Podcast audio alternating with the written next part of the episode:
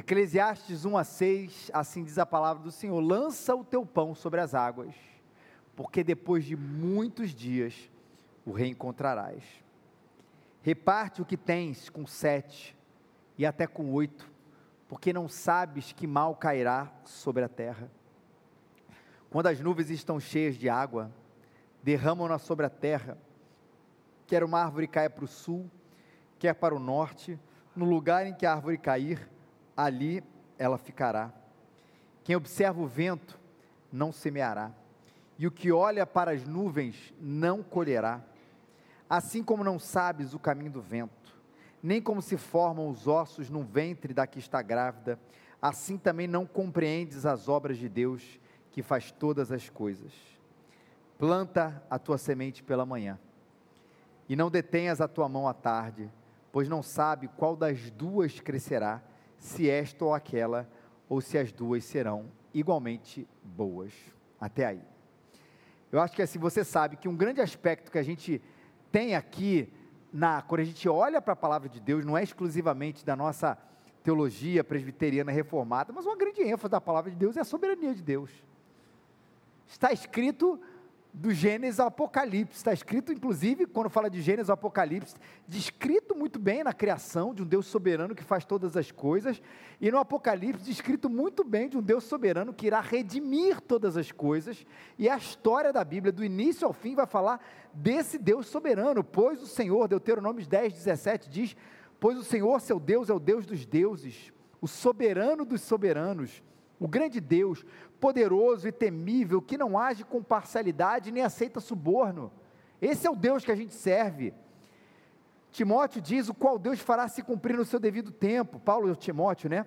Ele é o bendito e único soberano, o Rei dos Reis, o Senhor dos Senhores, o único que é imortal e habita em luz inacessível, a quem ninguém viu nem pode ver, a Ele seja a honra e poder para sempre. Amém. Essa é a soberania maravilhosa do nosso Deus. A gente todo dia descansa nela, crê nela, adora Deus por todas essas coisas.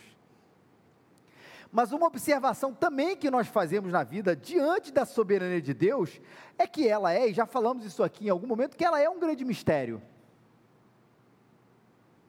Deus é soberano, e a gente consegue olhar para essa realidade com adoração, contemplação, e olha para essa realidade e descobre que diante da soberania de Deus, a vida é um grande mistério, a gente não sabe de tudo, sabe? E tem uma música que ela fala muito bem sobre essa, esse mistério da vida, e que talvez seja a parte menos bonitinha da música, mas volta e meia você lembra, você já cantou ela, com certeza você já cantou ela alguma vez na sua vida. Se você é dos anos 80, você lembra do comercial, que o futuro é uma astronave que tentamos pilotar, não tem tempo nem piedade, nem tem hora para chegar, que sem pedir licença muda a nossa vida e depois nos convida a rir ou chorar. E nessa estrada não nos cabe conhecer ou ver o que virá. O fim dela ninguém sabe, bem ao certo onde vai dar, vamos todos numa linda passarela de uma aquarela que em dia, enfim, descolorirá. É, descolorirá. Essa é difícil. Claro que existe um grande problema nessa música aqui. A vida é colocada, você reparou, como um personagem assim, até meio sádico, meio mal-humorado.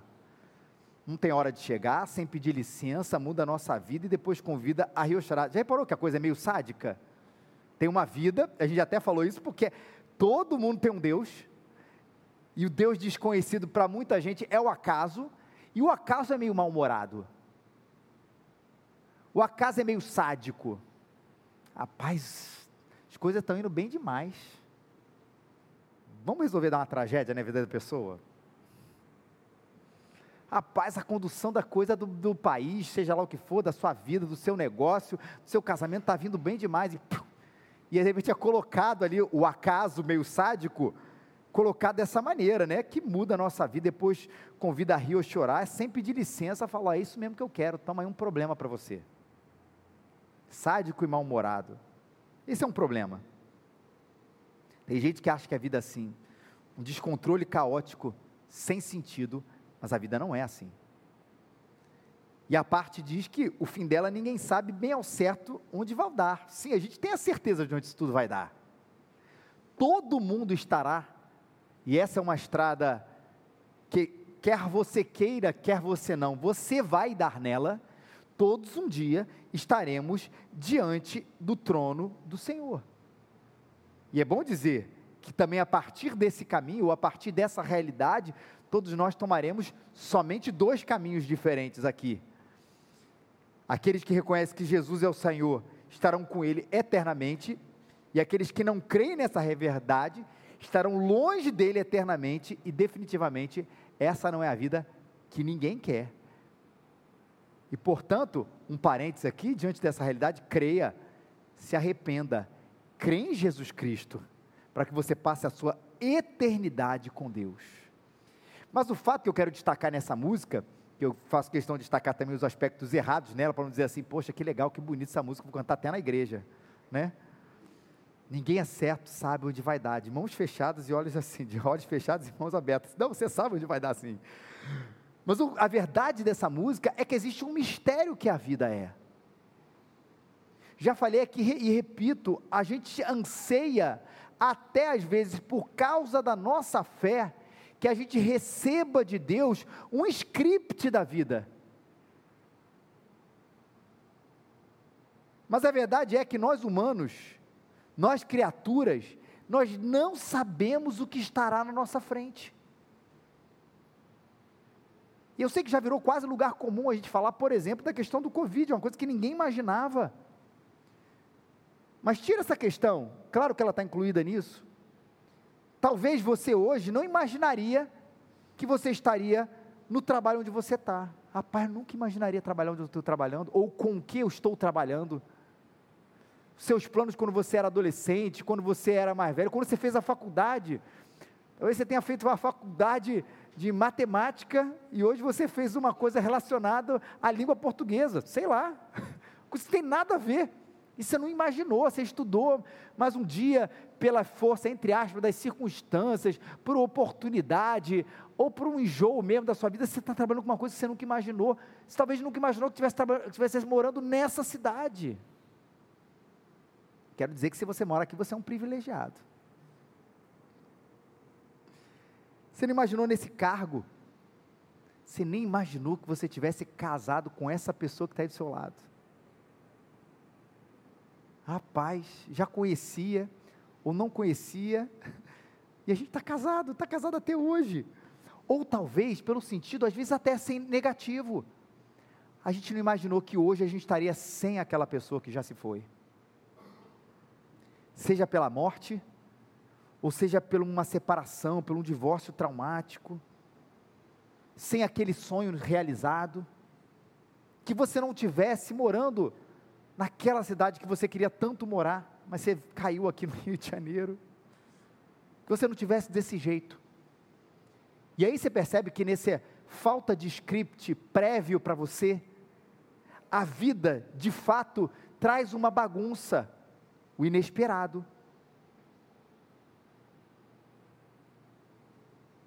E diante desse mistério, a gente é chamado a confiar, a crer, a reafirmar a soberania de Deus. Esse é um ponto, porque afinal nós somos contra. Se tem uma bandeira que a igreja tem que levantar mesmo, a gente é contra o acaso. Nós não vamos eleger o acaso como senhor da nossa vida. Não é, a gente é contra. Salmo 103, 19: O Senhor estabeleceu o seu trono nos céus, e como rei domina sobre tudo que existe. Tudo que existe. Mas diante dessa soberania e do mistério da vida, a gente pode achar que a gente pode deixar tudo na conta da soberania de Deus, significando que na verdade nós não estamos deixando tudo na soberania de Deus. O que às vezes a gente fala é que a gente deixa tudo na conta da sorte. Que é quase como uma atitude de desprezo à soberania de Deus.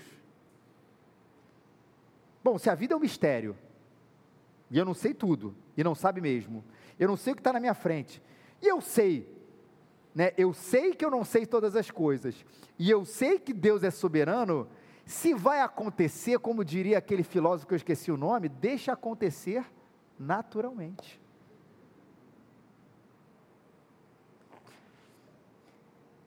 Que é deixa nas mãos de Deus. e não faz nada. Se aconteceu, era para acontecer e ponto final. Tem um problema às vezes nessa frase. Qual o problema nessa frase? É que às vezes a gente não consegue fazer uma autocrítica. Ah, se era para acontecer, aconteceu e ponto final. Peraí, peraí, peraí, onde eu errei? E o que, que eu fiz de errado? O que, que aconteceu que poderia ser mudado? Não estou destacando ou descartando a soberania de Deus diante dessas coisas, mas o problema é que a gente entrega esse fato da soberania de Deus e não se posiciona como nada errado. Ah, meu, meu deu um problema lá em casa, no meu casamento, na minha relação com os meus filhos, na questão do meu emprego, e tudo, Deus quis assim, peraí, peraí, peraí, peraí, cara, no teu trabalho, você trabalhou direitinho? No seu trabalho, às vezes, a sua demissão foi um, uma, um, um despertar para que você talvez consiga ou possa se qualificar melhor, ou rever a sua vida, no seu casamento, na relação com seus filhos, na relação de amizade, não há nada a aprender diante desse fato, e a gente fala assim, Deus é soberano e ponto final, e a gente não reflete sobre as coisas, é claro que a gente precisa refletir. Ou seja, quase não há nenhum olhar para a responsabilidade humana. E é interessante que, mesmo esse enigma da vida ser difícil de compreender, e é mesmo, e é mesmo, quando a gente olha para nós, a nossa postura precisa ser sempre de, diante da soberania de Deus, uma postura ativa diante da vida. Sim, a Bíblia nos chama para diante do mistério não apenas nos encantar com Ele, mas agir em resposta a esse Deus maravilhoso que colocou na nossa mão não apenas a tarefa de confiar, essa também, mas quando possível, e muitas vezes é, fazer aquilo que nos cabe. Por isso que Salomão trabalha com esse, esse dilema, que esse dilema não, esse, essa, essa dualidade ou essas duas palavras que não são dualidades, né? Do mistério e da ação. Ou talvez do mistério, da ação e da confiança, porque ele começa diante das coisas que ele não sabe, ou diante de um futuro que nos é incerto, no sentido incerto, nesse sentido de que eu não sei o que vai acontecer, eu sei que ele sabe, mas eu não sei o que vai acontecer, ele diz: lança o teu pão sobre as águas, porque depois de muitos dias o reconstruirá, o reencontrarás. Lança o teu pão sobre as águas. Que é uma metáfora difícil da gente interpretar. Os comentaristas aqui são unânimes o que, que ela representa, ou qual é a lição por detrás dessa realidade. Mas de onde vem esse lugar aqui do lança teus pães sobre as águas? Muitos aqui têm umas divergências sobre esse assunto. Há dois provérbios que nos ajudam talvez a entender isso mas vou entender não o lugar de onde isso vem, mas o significado dele. Um provérbio árabe e um provérbio aramaico, semelhante na época disso aqui, de que foi escrito: espalhe o teu pão. O aramaico é espalhe o teu pão sobre as águas, sobre a terra seca, e no fim dos dias o encontrarás novamente. O provérbio árabe: faze o bem, lança o teu pão na água, um dia tu serás recompensado. Para a gente era um ditado aqui nessa época de falar sobre uma ação que futuramente, é isso que está claro aqui, uma ação que futuramente trará uma recompensa. De onde vem isso aqui? Alguns dizem que, olha, a origem disso tudo não é você lançar um pão sobre as águas, lembrando que não era um pão fofinho como a gente tem hoje o pão francês, né? Era um pão mais flatzinho assim, mais, né, plano. Mas talvez seja um empreendimento dos marinheiros ou daquele pessoal que vendia as coisas no mar. E o que ele fazia? Vai, pega o seu produto, o seu pão e vai sobre as águas vender, e depois de um tempo você vai reencontrar o que, gente? O futuro, ou, ou, na verdade o lucro, o reencontro das coisas que você precisava fazer após você vender tudo isso. É a ideia da venda. Essa pode ser um lugar de onde vem aqui, desse empreendimento marítimo. Vai como um comerciante naval que lança o seu produto nas águas e futuramente você vai ter a sua recompensa. Mas o fato é, seja qual origem isso for, a lição está muito clara do lançar pão, o pão diante das águas, não para ficar parado. Diante do mistério e da soberania de Deus. É ação. O verso 2 fala da gente fazer isso com generosidade. E ele fala, inclusive, porque você não sabe o mal que cairá sobre a terra reparta o que tens com sete e até com oito. Faça é ação, a gente já vai juntar, juntar tudo isso aqui daqui a pouco, a gente está construindo aqui as mensagens em cada versículo, é ação e faz isso com generosidade, porque você não sabe o que cairá sobre a terra. De onde vem isso? Existe um, um ditado popular que diz: quem dá ao, ao pobre empresta a Deus, não é isso? Provérbios 19, 17 diz: Quem se compadece do pobre, ao Senhor empresta, e esse ele paga com o seu benefício. Não é apenas um ditado popular, isso está na Bíblia. É uma ação, uma ação generosa, porque leva em consideração esse princípio maior de que nós estamos aqui compartilhando e não apenas acumulando para além do necessário. E por quê? Porque você não sabe o mal que vai cair sobre a terra. Qual é a ligação aqui? Ele vai focar com sabedoria na generosidade que gera generosidade em momentos difíceis.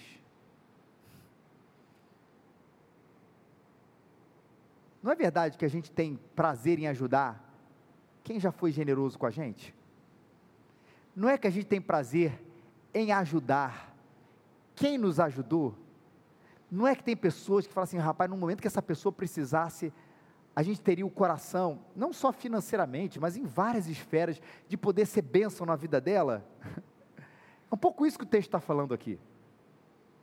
E, para ilustrar isso, lembra de filme que já falei aqui algumas vezes, que fala tão bem sobre isso no final, que é o famoso A Felicidade Não Se Compra.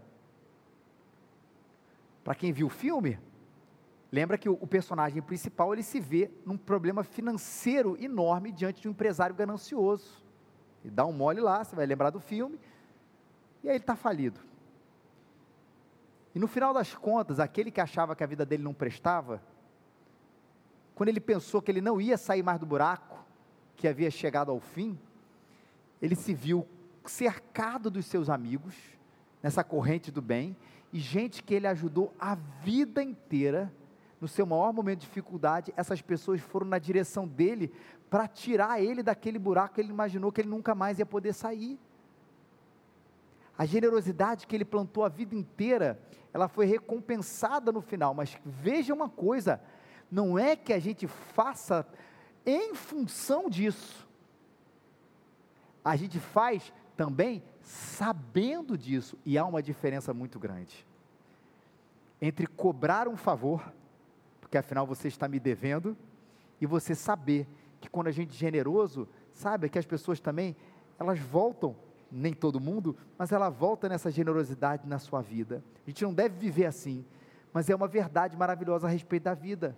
Se a gente planta uma vida mais solidária, a gente sabe que às vezes no final da história, porque a gente se enxerga dentro dessa teia, dentro dessa comunidade, dentro dessa rede, que é a igreja, que é a vida, que é a amizade, a gente percebe que a gente não está sozinho no momento mais difícil. Faz, faz com generosidade, porque você vai ver que um dia as pessoas podem ser generosas com você também. Então reparta, reparta, faça parte dessa cadeia, dessa rede, dessa teia maravilhosa que é a vida. E aí ele vai falar da determinação da natureza. Quando as nuvens estão cheias de água, derramam sobre a terra, quer uma árvore caia para o sul, quer para o norte, no lugar em que a árvore cair, ela ficará. Ele vai falar o que? De certeza. Diante do mistério. Ó, a natureza tem as suas certezas. Quando a nuvem está cheia, você pode ter certeza que derrama-se sobre a terra a chuva. Ou quando a igreja faz evento. Aí chove também. A gente quebrou a maldição quarta-feira, ficou nublado. A próxima faz sol, né? Nuvem cheia, derrama sobre a terra a chuva. A árvore cai para um lado, ela fica ali. Olha, o que ele vai falar aqui? Existe esse lado claramente determinado às leis naturais da vida que Deus mesmo criou. Mas diante dessa mesma natureza, olha que contraponto interessante. Quem observa o vento não semeará, e que olha para as nuvens não colherá.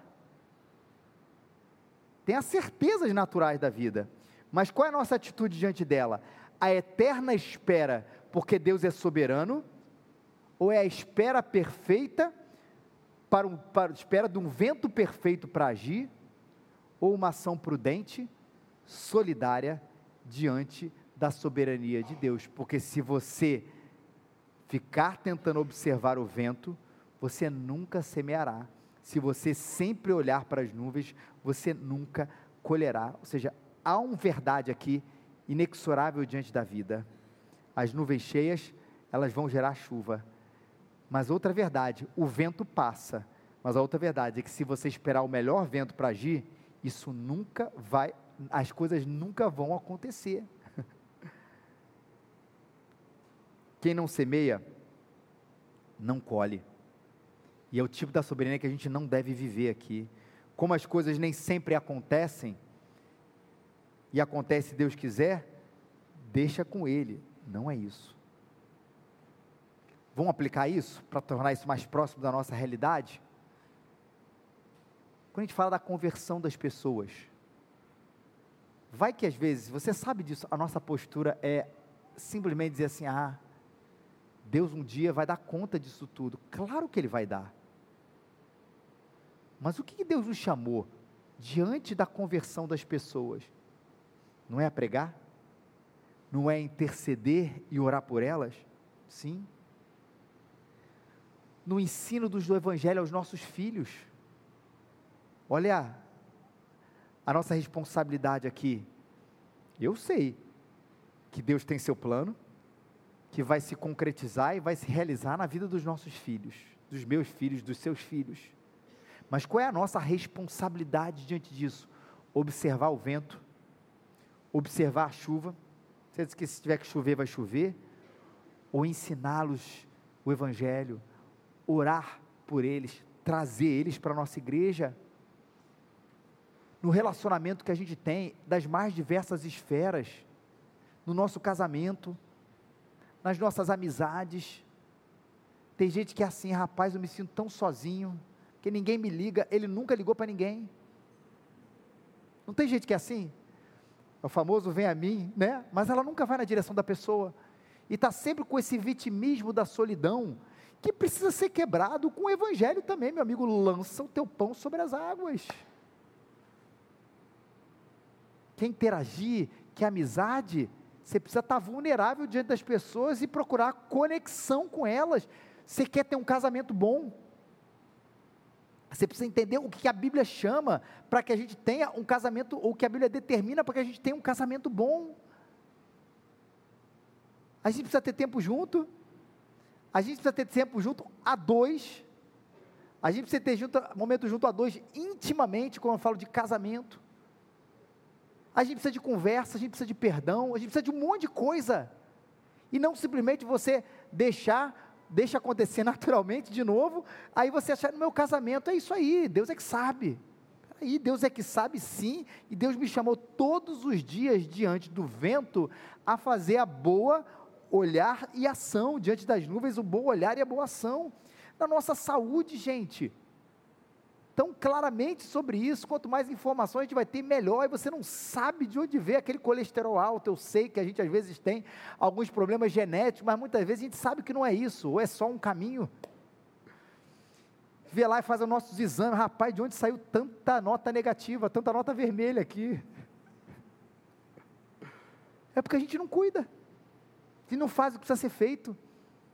O nosso crescimento espiritual, a gente atribui isso a algum momento fantástico da nossa vida. Vai haver um momento onde eu, como Paulo, eu vou estar andando para Damasco, aí vai vir o Senhor dos céus e vai injetar em mim um crescimento espiritual que eu preciso. Meio Matrix mesmo, a gente vai apertar um botão e tum. Eu já sei teologia. Eu já conheço o Senhor. Eu já conheço os seus mistérios. E claro que isso está nas mãos de Deus. Mas a pergunta é: diante disso tudo e tantas outras coisas, há uma semente plantada ou há uma entrega irresponsável? Quando você diz, na conversão das pessoas, no ensino do evangelho para os seus filhos, no relacionamento, na sua saúde, no seu crescimento espiritual e um monte de outra coisa, profissional, e você diz, está nas mãos de Deus, vou repetir, é uma semente plantada ou é uma entrega irresponsável? Eu não posso responder isso para você, mas você pode responder isso para você. e talvez uma palavra que é super na moda, que a gente usa bastante aqui, mas que resume bem isso, é intencionalidade. E ainda vou acrescentar um adjetivo a isso: a intencionalidade santa, que não é humanismo, porque não coloca o homem no centro. Ela reafirma a intencionalidade santa, reafirma a soberania de Deus, inclusive no criar as suas leis. Porque aquele que diz, olha, quando Deus criar, quiser, Ele vai converter todas as pessoas, e você não faz o que precisa ser feito, ou seja, é a realidade que Ele converte, mas a realidade que Ele usa, qual meio para isso? A pregação do Evangelho, e quem Ele enviou para isso? Eu e você. Você está negando o que o próprio Jesus disse. Que sim, Ele é soberano, e sim, vá por todo mundo e prega o Evangelho a toda criatura. Sim, Ele é que vai tratar dos nossos filhos, mas sim, é a nossa responsabilidade e privilégio ensinar o Evangelho para os nossos filhos. Não é humanismo, porque ele não coloca o homem no centro de todas as coisas, mas ele inclui esforço humano, porque a gente às vezes precisa ser sacudido dessa entrega irresponsável que coloca sobre esse momento mágico, que supostamente é a vontade de Deus, um tempo que na verdade cabe a você dar esse passo. E sim, a vida é um mistério. Mas cabe a mim, diante do mistério do que vai acontecer, fazer o que ele me manda fazer. Assim como não sabes o caminho do vento, nem como se formam os ossos no ventre da que está grávida, assim também não compreendes as obras de Deus que faz todas as coisas. Você não vai compreender. A primeira ideia aqui é, é a ideia do mistério, o caminho do vento, absolutamente inesperado. A gente não sabe de onde ele vem e nem sabe para onde ele vai. Paulo vai falar, inclusive, que esse é o, o caminho do Espírito Santo, ele não sabe.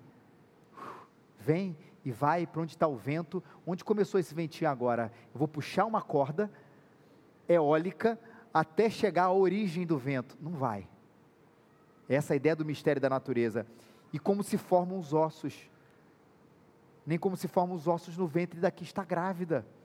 É óbvio que para aquele tempo a gente ainda tem, claro, muita pesquisa e a gente tem muita resposta para esse assunto, mas ainda assim há um bom mistério sobre tanta coisa ali. Mas naquela época não existia nada do que a gente podia entender hoje sobre ultrassom, sobre genética, sobre todos esses olhares para o que acontecia dentro da barriga de uma mulher. Salmo 139 fala muito disso.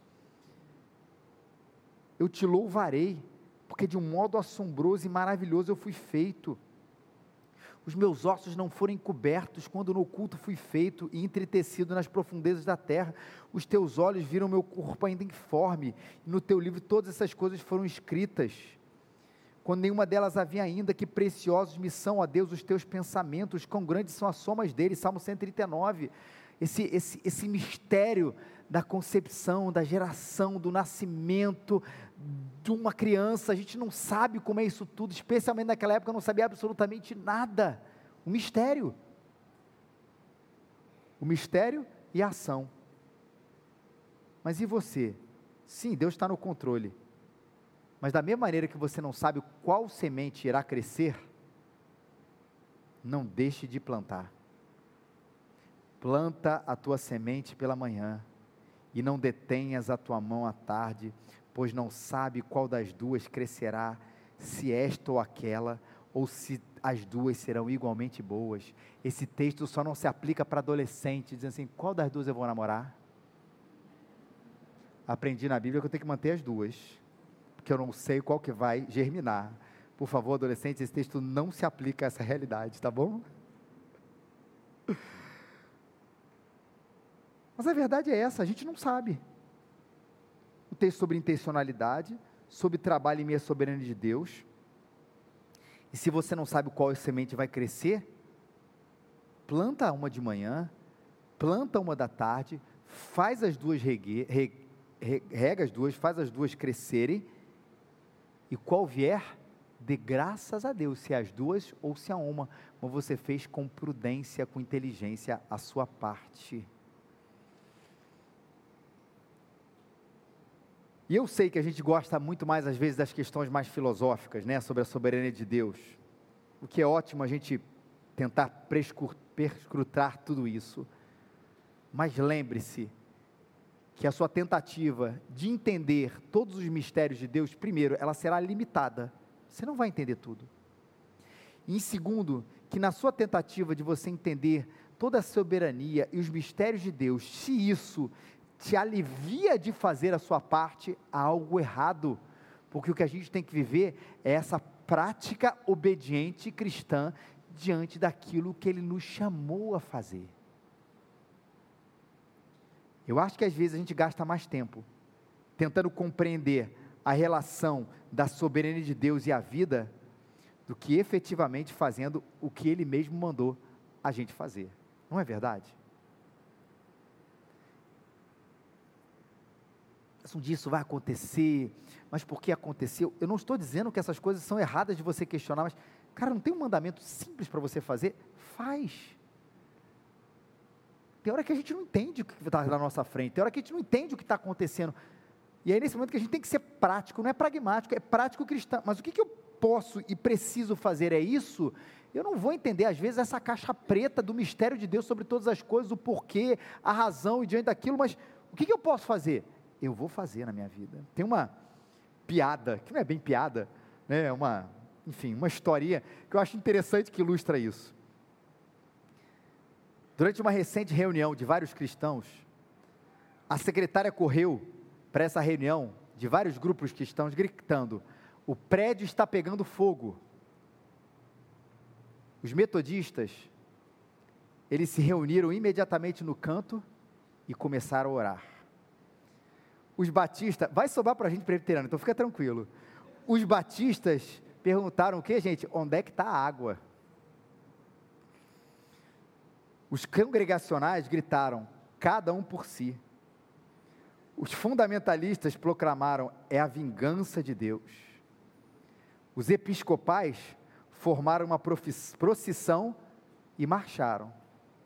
Os presbiterianos nomearam um presidente que deveria nomear uma comissão para examinar o assunto e apresentar um relatório escrito. A secretária pegou o extintor e apagou o fogo. É por aí, gente. Lança o teu pão, não cesse de semear e se renda à misteriosa soberania de Deus. E esse Jesus que no mistério da vida nos ensina que sobre quem converte é o próprio Deus. Mas ele nos ensina a semear, na parábola do semeador. Eis que o semeador saiu a semear. Mas ele não sabia do solo, o que, que aquilo poderia acontecer diante da semeadura dele. Se ela iria crescer pelos espinhos, se ia cair no meio do caminho. A, a, era uma explicação sobre o que acontece no coração humano mas o semeador continua tendo o privilégio e a responsabilidade de continuar semeando, independente do que vai acontecer depois. Ele que nos chamou a amar o próximo, porque é para semear e para ser solidário.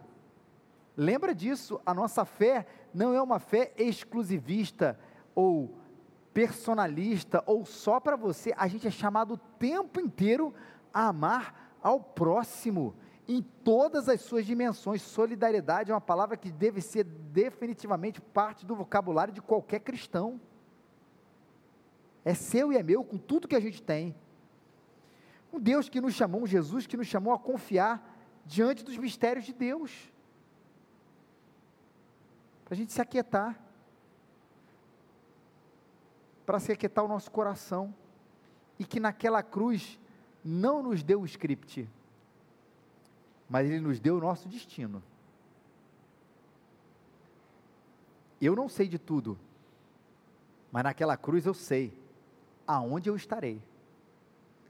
Eu não recebi um script da vida e você também não, mas a gente sabe muito bem o fim dela.